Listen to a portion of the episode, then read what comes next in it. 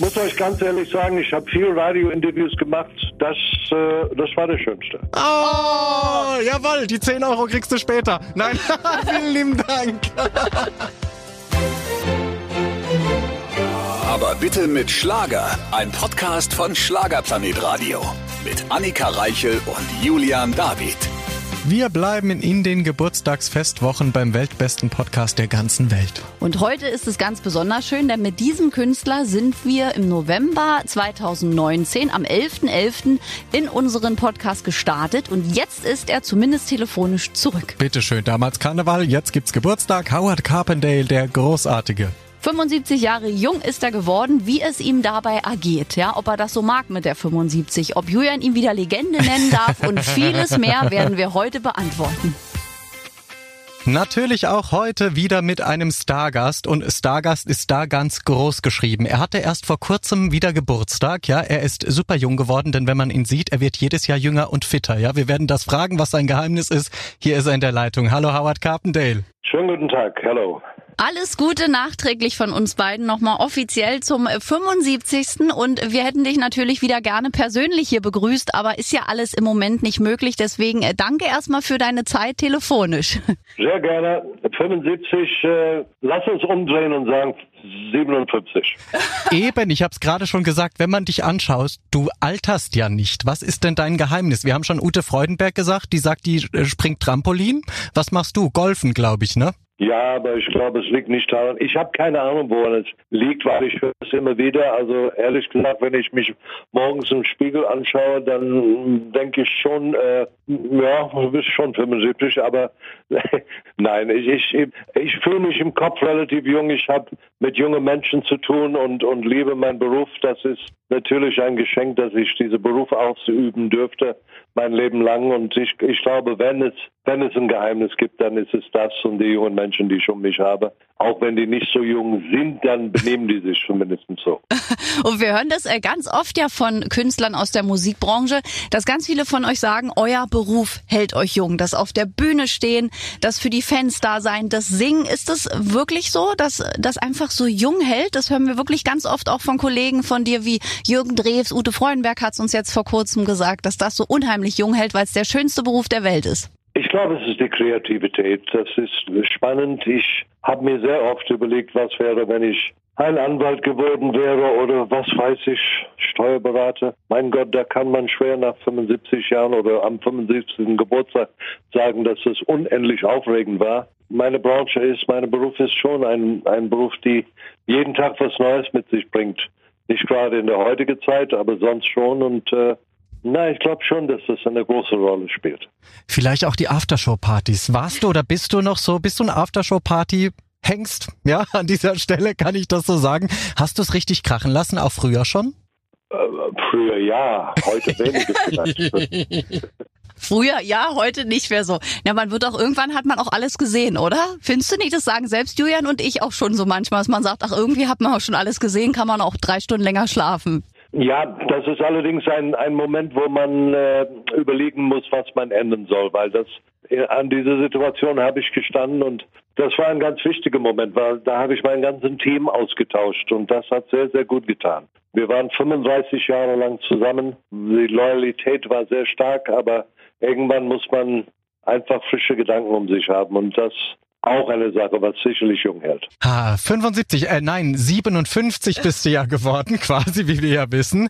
Gab es denn so einen Highlight-Geburtstag für dich, vielleicht so einen Runden, wo du irgendwas erlebt hast oder wo man dich überrascht hat mit etwas, wo du nie mit gerechnet hättest? Puh, ich habe, ich bin nicht euer bester Gesprächspartner heute, weil Geburtstage waren mir nie wahnsinnig wichtig. Ehrlich gesagt, es ist, äh, ist komisch, ich weiß, aber ich fand es keine Leistung, unbedingt älter zu werden. Ich finde es vielmehr, das gebe ich gerne zu, 50 Jahre lang in dieser Branche bestehen zu bleiben, ist eher eine Leistung, ja. die ich sehr gerne feiere. Und du kannst ja auch nichts dafür, dass du geboren wurdest, ja? Das ist ja auch keine Leistung. Also da ist eher die Leistung von der Mama, ne? Oh, ich habe schon mitgeholfen. da, da, hoffen wir doch mal, dass es so ist. Aber äh, lieber Howard, bei dir mal eine Frage. Bist du eigentlich so ein Mensch, der so Überraschungspartys mögen würde? Ich zum Beispiel ja überhaupt nicht. Ich kriege ja schon, wenn irgendjemand sagt, oh, wir planen da was und haben eine Überraschung, kriege ich schon Schnappatmung, weil ich das überhaupt nicht mag, wenn Leute meinen, sie müssen mich überraschen. Wie ist das bei dir? Bist du da Fan von oder hast du das ähnlich wie ich und denkst, oh Gott, bloß keine Überraschung? Nee, mir, mir geht's ähnlich. Ich bin, ich bin kein, ich, ich stehe sehr viel im Mittelpunkt in meinem Leben durch meinen Beruf und, und äh, ehrlich gesagt privat, ja, das klingt blöd.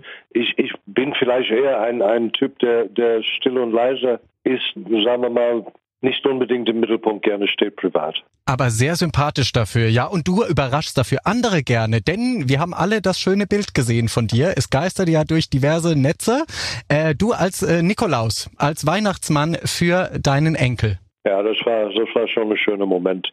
Ihr seht ihn nur von hinten, aber sein Gesicht von vorne war schon, werde ich nicht vergessen. Oh. Irgendwann muss jeder Opa als äh, Weihnachtsmann herhalten. Das ist auch, glaube ich, das Schönste. Vor allem, wenn, wenn man es dann als Kind später mal erfährt. Also ich habe das ziemlich spät erst gecheckt, dass es immer mein Papa und mein Opa war, der dann Weihnachtsmann war. Aber das sind schon strahlende Momente, ne? Wenn man das so macht und dann das Kind sieht. Ja, das war dieses Jahr besonders schön, muss ich sagen. Das glaube ich. Und du bist auch gerne Opa, ne? Ich glaube, die Aufgabe ist dir ja äh, zugefallen. Auch dafür konntest du jetzt auch nichts dafür, wie bei der Geburt prinzipiell, auch wenn du da vielleicht mitgeholfen hast. Aber war, ist das für dich auch so ein neuer Lebensabschnitt, nochmal so ganz loslassen und feststellen, hey, da ist etwas, was noch viel mehr Wert in meinem Leben hat? Ich hatte wahrscheinlich ein bisschen Angst davor, aber ähm, mein Enkel und ich haben schon ein Abkommen, dass ich nicht Opa heiße, sondern Baba. Opa kommt mir ein bisschen vor, als ob ich 75 wäre und das Baba finde ich schöner. Äh, nee, das ist, ist, ist,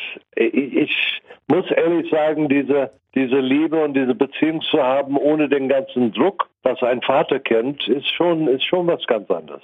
Toll, das kann man sich, und Familie ist ja auch das Wichtigste. Du bist ja auch ein Familienmensch, das merkt man ja, oder? Ähm, ich stehe in der Mitte von zwei Familien und deswegen nennt man es eine Patchwork-Familie. Mhm. Und da muss ich sehr oft die Schuld auf mich nehmen, aber tue ich gerne, was soll's. und vor allem, du bist ja auch wirklich die letzten Jahre so glücklich oder so beschenkt worden vom Leben. Ne? Deine Frau, ihr habt eine tolle Zeit wieder zusammen, dein, dein Enkelkind ist geboren worden, du hast auch ein super Verhältnis zu deinem Sohnemann. Es gab da so eine Reportage, wo man das sehen konnte, wie eng ihr miteinander seid. Hast du manchmal selbst dran vielleicht auch gezweifelt, weil du eben immer viel unterwegs warst und immer gedacht hast, oh, ich genüge vielleicht meiner Familie gar nicht? Ganz bestimmt.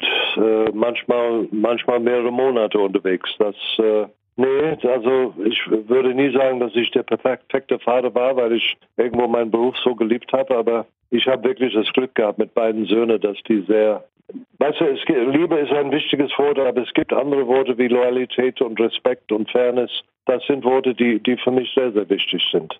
Die ja. Wahrheit ist für mich sehr wichtig und äh, gerade in der heutigen Zeit ist, glaube ich, Wahrheit wichtiger denn je wir sind sehr ehrlich miteinander und deswegen ist es nicht immer Friede, Freude, Eierkuchen, aber äh, das macht das Leben schon spannend. Auf jeden Fall. Und lieber Howard, wir haben uns lang nicht gesehen, das letzte Mal ja persönlich hier im Studio und deswegen wollen wir natürlich auch fragen, weil auch Fans das oft fragen, wie ist es dir denn so ergangen im letzten Jahr? Also es war für uns alle natürlich eine Bewährungsprobe, für uns alle eine neue, nicht dagewesene Situation, aber teil mal mit uns und unseren Hörern so ein bisschen dein Gefühlsleben. Wie hast du das so erlebt die letzten sehr anstrengenden Monate? Ich glaube, wie viele Menschen kam zuerst ein bisschen eine Schockstarre auf mich zu. Ich habe nicht sofort realisiert, dass das eine so lange Sache sein wird, wie es geworden ist.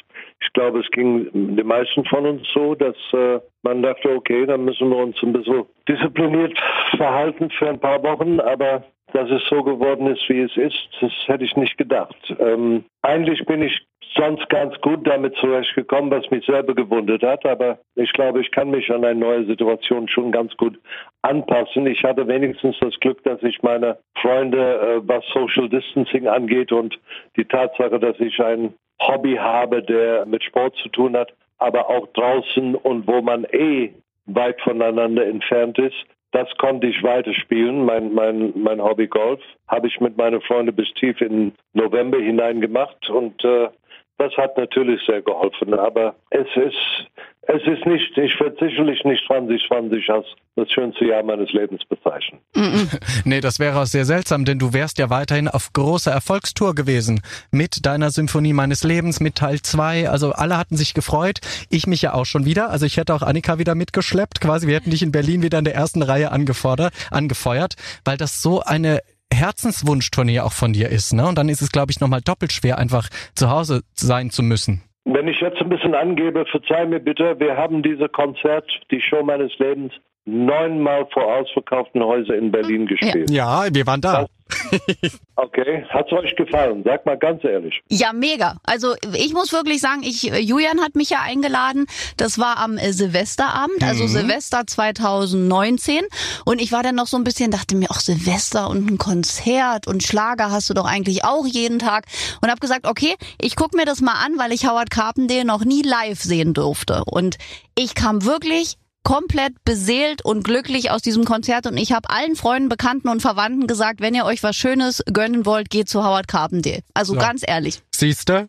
Perfekt. Es ist etwas, was mein Leben ein bisschen verfolgt, weil viele Leute, die nicht im Konzert waren, denken, na gut, dann singt er halt Tiermo und Herr Logan. Meine Einstellung zu einem Konzert ist eine ganz andere. Ich habe ganz dringend das Bedürfnis, Menschen über zweieinhalb Stunden in diesem Fall war es fast drei Stunden sogar, äh, eine Geschichte äh, wie, wie, wie, ein, wie ein Story, eine rote Faden mhm. zu machen mit, mit viel Erzählen und mal hier und da eine Parodie, uh, ein paar Witze, auch traurige Momente. Ein Konzert ist für mich wirklich eine, es muss ein bisschen wie ein Film ablaufen. Und wenn es mir gelungen ist, dann, dann freue ich mich sehr, wenn es euch so, so vorkam. Ja, wirklich. Und Julian war ja von fünf Konzerten viermal da und war auch viermal begeistert. Also das, du hast alles richtig gemacht. Ja. Dankeschön. Hast du und vor allem die schönste Stelle für mich war immer, als du durchs Publikum gelaufen bist und ich mal gedacht habe, das wird er nicht überleben. Ja, diese Frauen, die auf dich draufstürzen und gefühlt immer so an deinem Sakko zuppeln. Also das muss man auch schon dann durchstehen, gell? Aber ich meine, das weißt du ja. Also ich glaube, auch meine Oma an dieser Stelle, ganz liebe Grüße, die war auch immer heimlich in dich verliebt. Ja, mein Opa darf das nicht wissen, aber was willst du machen? Aber das ist auch schon was, oder? Also nach all den Jahren immer noch quasi. Was macht es mit dir, Howard? Verrat es uns. Das ist immer ein sehr, sehr schöner Moment im Konzert. Ja, das, es ist auch da, man, man muss erst mal wissen, wann ist dieser Moment in ein Programm richtig wie, wie steigt man neu im Programm, wenn man wieder auf die Bühne kommt? Das sind die Dinge, über die ich nachdenke, wenn ich ein Konzert zusammenstelle. Jetzt, das klingt wie eine sehr einfache Entscheidung. Nee, das ist, äh, das ist das, was, was ein Konzert den Fluss gibt. Und dass, äh, wenn ich unten bin und mit vielen Menschen, wie du schon sagst, zu tun habe, auf verschiedene Art und Weise. Da sind die Töne, die man singt, wiederum nicht so wichtig. Die Leute wollen einfach, ein, die Leute wollen einfach jemand sehen, der, der ein bisschen Wärme ausstrahlt und, und, und, und die in den Augen guckt. Glaub mir bitte, das hat ein Manager von mir vor vielen, vielen Jahren gesagt. Wenn du jemandem ein Autogramm gibst, guck dir in den Augen, nicht einfach geben und wegdrehen. Das sehe ich sehr oft bei unseren Politikern, die schütteln jemand der Hand, aber gucken nicht in die Augen. Das ist ein ganz wichtiger Moment. Und da achte ich sehr drauf. Und äh, es, es gibt tausend kleine Tricks, die man bei einem solchen Konzert anwenden muss. Und du hast sie alle drauf, alle Tricks. Wir wissen natürlich alle, dass du nicht als Legende bezeichnet werden willst, auch wenn du das bist, ja, ich kann es nochmal sagen. Aber du bist auch jetzt wahnsinnig quasi akribisch darin, Nachwuchsförderung zu treiben. Ja, du hast auf dein Album auch neue Stars mitgenommen, wie Giovanni Zarella oder Kerstin Ott. Ist das dir auch ein Bedürfnis? Es spielt eine Rolle, aber bei diesen beiden lag es wirklich daran, dass das, dass das Freunde sind. Das sind nicht nur zwei Künstler, die ich schätze, das sind Freunde geworden. Ähm, mit Giovanni telefoniere ich immer mal wieder. Ähm, Kerstin Ott ist eine ganz ungewöhnliche Mensch. Mhm. Äh, Autorität ist etwas, was ich sehr mag und schätze und sie ist wirklich das personifiziert. Äh, Giovanni ist ein sehr lustiger. Ich halte ihn für einen, einen Sänger, der seinen Weg machen werde und zwar möglicherweise auch eine sehr, sehr lange Karriere haben werde, weil ich sehe schon, wenn er heute auftritt, dass er sehr viel von diesem Beruf versteht und weiß, wie man sich projiziert durch eine Kamera durch. Das ist sehr wichtig. Das sind zwei Freunde und deswegen habe ich die gebeten, hier mitzusingen. Ja, und eine tolle Idee, vor allem auch mit Kerstin Ott, die ja bereits einen Song von äh, dir gecovert hat und dann wart ihr zusammen. Das war mega erfolgreich, ewig auch bei uns in den Charts platziert und jetzt äh, quasi Kerstin Ott auf deinem Album vertreten. Also da merkt man schon, da ist eine große Wertschätzung, weil Kerstin hat auch von dir geschwärmt hier im Gespräch und hat nicht mehr aufgehört.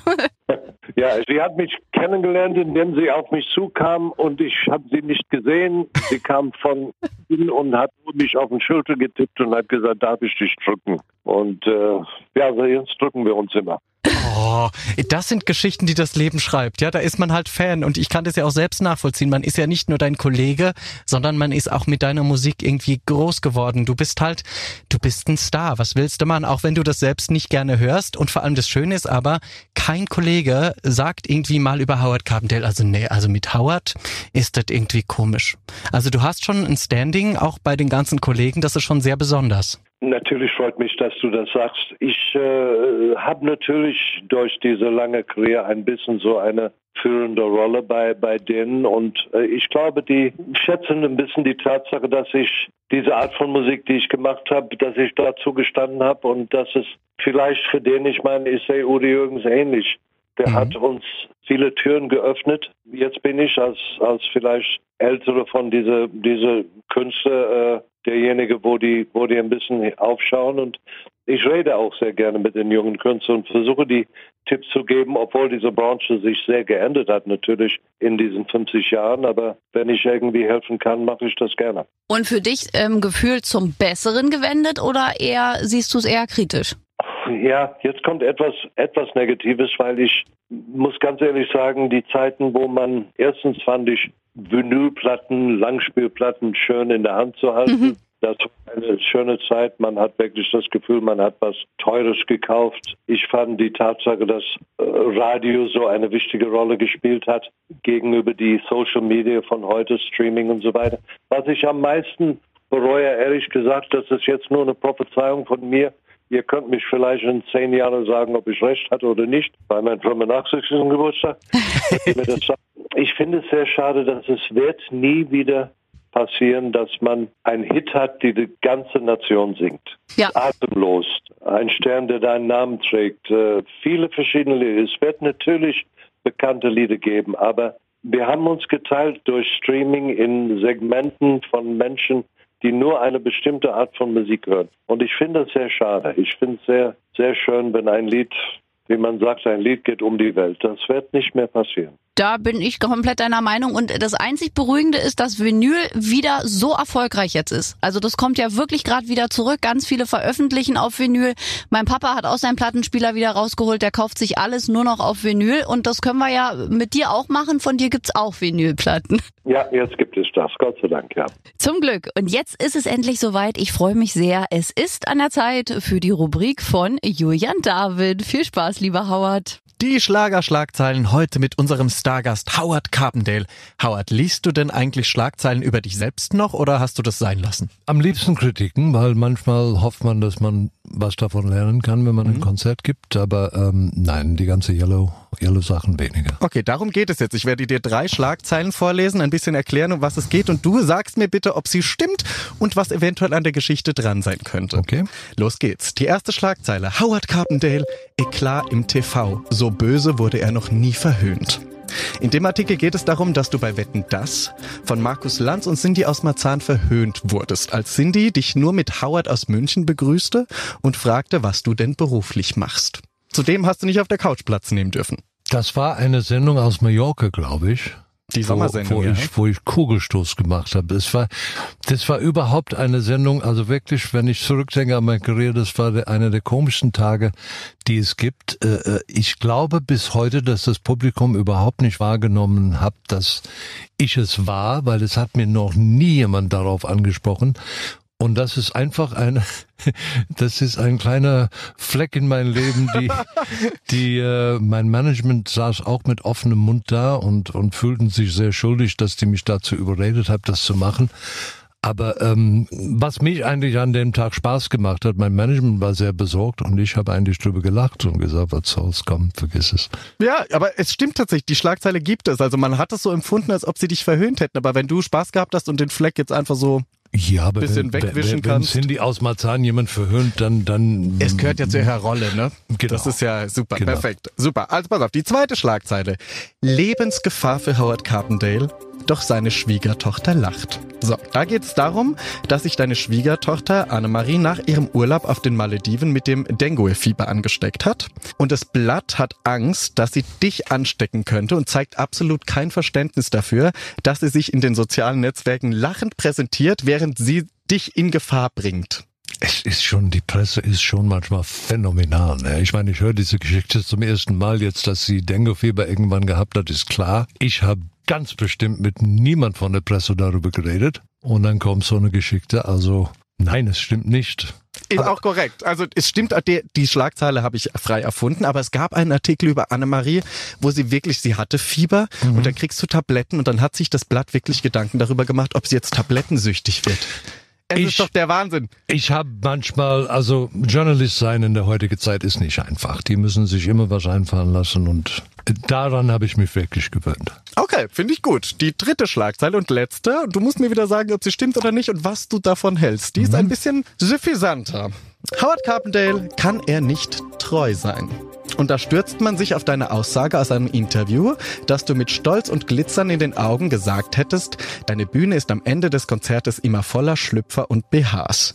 Wenn die Frauen die Bühne stürmen, ist das wie ein Militärangriff. Daraufhin hat man natürlich sofort gemutmaßt, ob du quasi privat nicht treu sein kannst. Es gab in meinem Leben viel verschiedene Phasen und es gab sicherlich auch eine Phase, als ich junge war, wo ich nicht immer treu war. Das stimmt schon. Heute muss ich sagen, ich bin so treu wie ein Mensch nur sein kann, weil ich das gefunden habe in meinem Leben, was mich wirklich glücklich macht. Und das ist jemand an der Seite zu haben, mit dem ich mich eigentlich permanent wohlfühle. Und es wäre eine Schande, dieses Gefühl in irgendeiner Form zu gefährden. Aber ja, ich bereue diese Zeit, weil ich glaube, Loyalität und Treue ist schon etwas sehr, sehr Tolles. Aber ich glaube, die meisten junge Männer, die sind da ein bisschen anders gepolt, mindestens bis zu einer gewissen Alter. Die Versuchung ist ja auch immer nah, gerade auch als Star, ne? Nach Konzerten, die Versuchung ist immer da. Die Schlagzeile stimmt tatsächlich, die gab es so. Also ist, es ist Humbug, schätze ich stark. Also gerade weil sie nicht so alt ist. Und wenn man dich sieht mit deiner Denise, das ist so schön, weil ihr zwei wirklich etwas ausstrahlt, was sich jeder von uns da draußen wünscht. Liebe, die sich findet. Wenn man sehr schwierige Zeiten hinter sich hat und man kommt durch, durch diesen dunkle Wolken durch und äh, die Sonne scheint wie bei uns im Moment seit drei Jahren wieder, ähm, sie ist gesund und wir haben eine wunderschöne Beziehung miteinander. Ach, das ist so schön. Und zum Abschluss unseres Schlagzeilen Basteln Spiels, was hättest du gerne als Botschaft, wenn du jetzt etwas dir wünschen dürftest an die Yellow Press, an die Boulevardpresse Menschen, an die Journalisten? Was wäre das? Im Moment, ähm, die einfach klar machen, dass diese Verantwortung, die die haben als Journalismus, ich meine, wir, wir, wir kennen diese neue Terminologie seit, seit ein paar Jahren, jetzt Fake News und so weiter und es reicht nicht nur, unsere Politiker Schuld an allem zu geben. Ich habe viele Berichte, jetzt nicht unbedingt Yellow-Sachen, aber zum Beispiel, ich weiß nicht, ob, ob deine Sendung für, für so ein ernsthaftes Thema äh, geeignet ist. Ich habe keine Ahnung, ja. Der Beto Rock ist ein Kandidat gegen Trump in der nächsten Wahl. Der hat neulich gesagt, ich nehme euch alle euer Maschinengewehre und diesen, diesen äh, äh, Waffen weg, die, die Massenmörder verursachen. Die Presse hat daraus gemacht, ich will alle euer Gewehre wegnehmen. Dieses ein Wort weglassen Ja. wird seine Karriere verändern. Ja, macht viel Weil aus, ne? Das ist unglaublich und es ist nur wegen der Sensation. Das darf nicht sein. Und ich würde mir wünschen, ich habe ehrlich gedacht, als diese Thema anfängt mit Fake News und so, da werden wir schon merken in, in, in Deutschland, dass die Presse sich ein bisschen drauf einstellt. Es ist aber nicht passiert. Es wird immer noch nur wegen Profitgeschicken geschrieben. Das ist sehr schade. Danke für deine Ehrlichkeit, Howard. Dann lassen wir jetzt mal die blonde Frau wieder rein. Hallo, Annika Reichel. Hello again, um im Thema zu bleiben. Und jetzt, lieber Julian, überlasse ich dir die Ehre, bitte nochmal eine schöne Anmoderation fürs weitere Gespräch. In der Leitung ist er immer noch das Geburtstagskind der Woche, die Schlagerlegende, der nicht Legende genannt werden darf, soll, will, aber wir tun es trotzdem, weil er ist auch ein herzensguter Mensch. Hallo Howard Carpendale. Ja, das ist kein Kokettiererei von mir. Ich bin nur der Meinung, man muss mit solchen Superlativen ein bisschen vorsichtig umgehen, weil wenn ich eine Legende bin, was ist Nelson Mandela? Das ist, das ist ein Problem. Aber wenn ihr sagt Musiklegende, dann sage ich okay. Jawohl. Gut, dann haben wir ein Okay bekommen. Und Howard, es ist natürlich bei so einer langen Karriere von 50 Jahren schwierig, darauf zurückzublicken. Das war selbst mit Ute Freudenberg schon schwierig, die ja auch schon fast auf 50 Jahre kommt.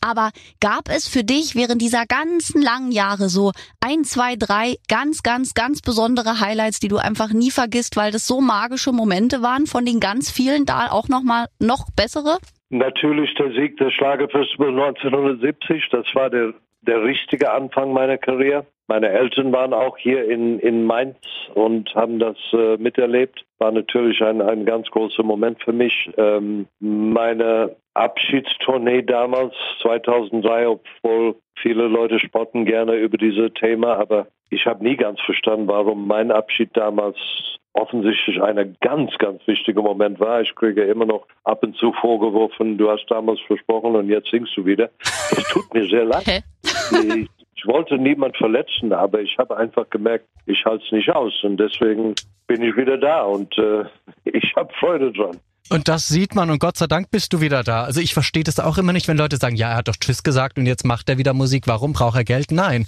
Howard Carpenter hat einfach Spaß daran, was er macht. Das hat Tina Turner 20 Mal gemacht. Das stimmt. Ganz viele haben das. Viele andere ja, auch. Eben. Also viele Bands haben sich ja auch getrennt und 15 oder 10 Jahre plötzlich wieder ein Comeback gefeiert. Also ich finde, wenn man die Bühne vermisst, manchmal merkt man ja auch erst, was man vermisst, wenn man es dann verloren hat und möchte es wieder zurück. Und die Bühnen sind da, die Nachfrage ist da, also warum solltest du das dann nicht weitermachen? ruf gleich wieder an. Sorry, ich kriegte gerade einen Anruf, müsste ich absagen. Okay. Ist nicht schlimm. Das war bestimmt dein Sohnemann. Oder der Enkel, der mit dir sprechen wollte. Das wäre okay gewesen. Einfach dran gehen. Ja, ich habe noch nicht gehört, wer es war. Ich habe nur aufgelegt. Aber wir haben dich zum Glück noch ein bisschen in der Leitung. Also das waren so, so Höhepunkte quasi. 1970 und dann auch deine Abschiedstour und wahrscheinlich auch die zahlreichen Auszeichnungen, die du bekommen hast, oder? Ich würde eher die Show meines Lebens erwähnen, weil das ist wirklich die Show, von, von dem ich immer geträumt habe. Aber hallo. Und die ist dir gelungen. Und das Einzige, was du nicht besitzt in deinem Trophäenschrank, ist nach wie vor die goldene Henne. Ist das richtig? Diese Gockel habe ich noch nie bekommen. So, so.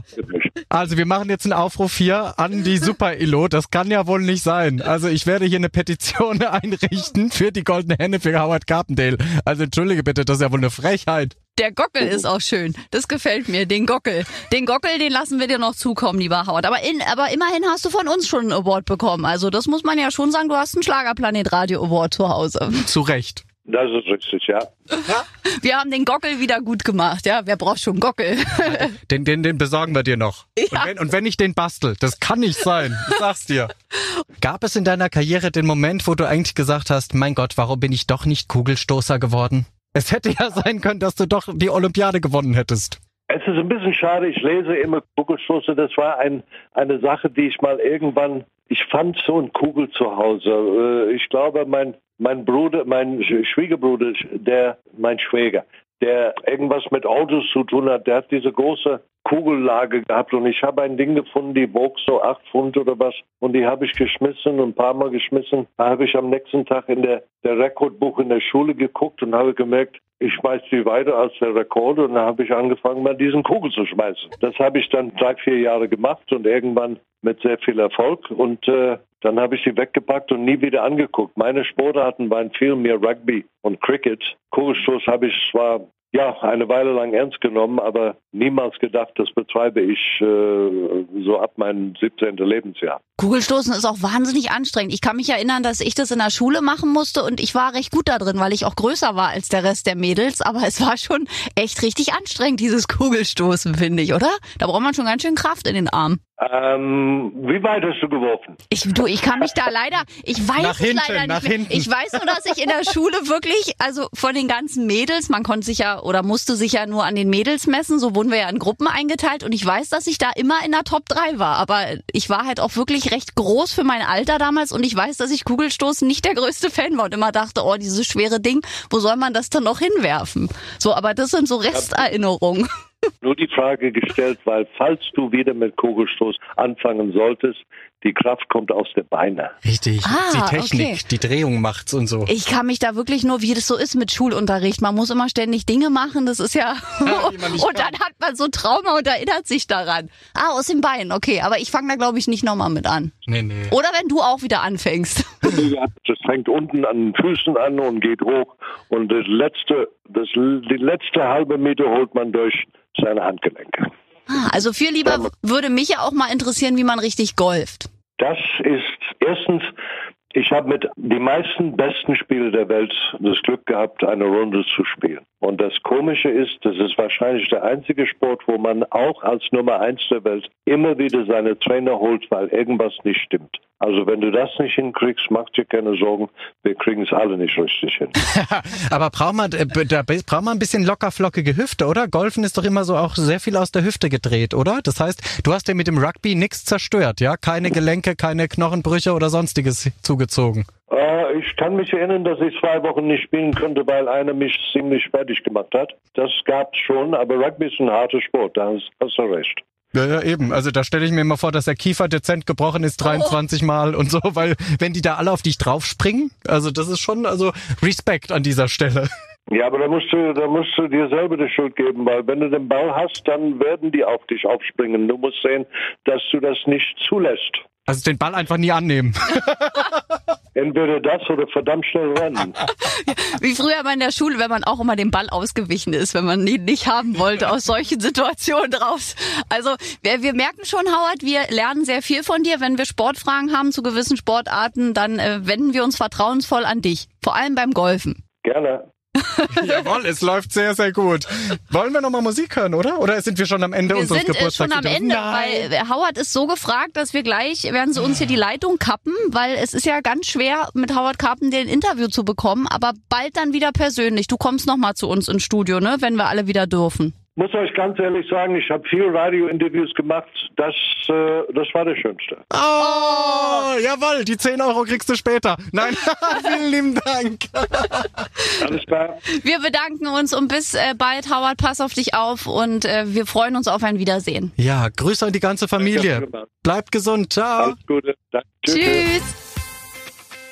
Ach, ein toller Mann, oder? Ich hoffe, wir haben noch sehr viele Jahre mit ihm. Es wäre sehr wünschenswert. Da- Der lässt wirklich eine Riesenlücke, wenn er mal weg ist irgendwann. Aber hallo, wir denken gar nicht drüber nach. Nein. Wir genießen einfach die Zeit noch mit Howard Carpendale und Entschuldigung, hat er uns gerade das schönste Kompliment aller Zeiten gemacht. Also mehr brauche ich nicht hören. Ich beende damit die Weltherrschaft. Danke, tschüss. Also so ein Lob gerne auch von euch. Dann sind wir glückselig und äh, schaffen auch dieses schwere Jahr, was ja. Ja. wieder so komisch anfängt. Also auf den Briefumschlag klicken in unserer App und dann könnt ihr uns eine Nachricht schreiben. Wir freuen uns auf alles. Kritik, Lob, viel mehr noch, Anmerkungen oder auch gern Wunschgäste. Kritik fliegt ja sofort in Ablage P. Ja, das liest keiner, aber wir freuen uns, dass ihr uns so unterstützt. Bitte bleibt weiterhin gesund und bis nächste Woche. Aber bitte mit Schlager. Ein Podcast von Schlagerplanet Radio. Die Radiowelt für Schlagerfans. Mit Schlagerradios für jeden Geschmack. In der App und im Web. Schlagerplanetradio.com.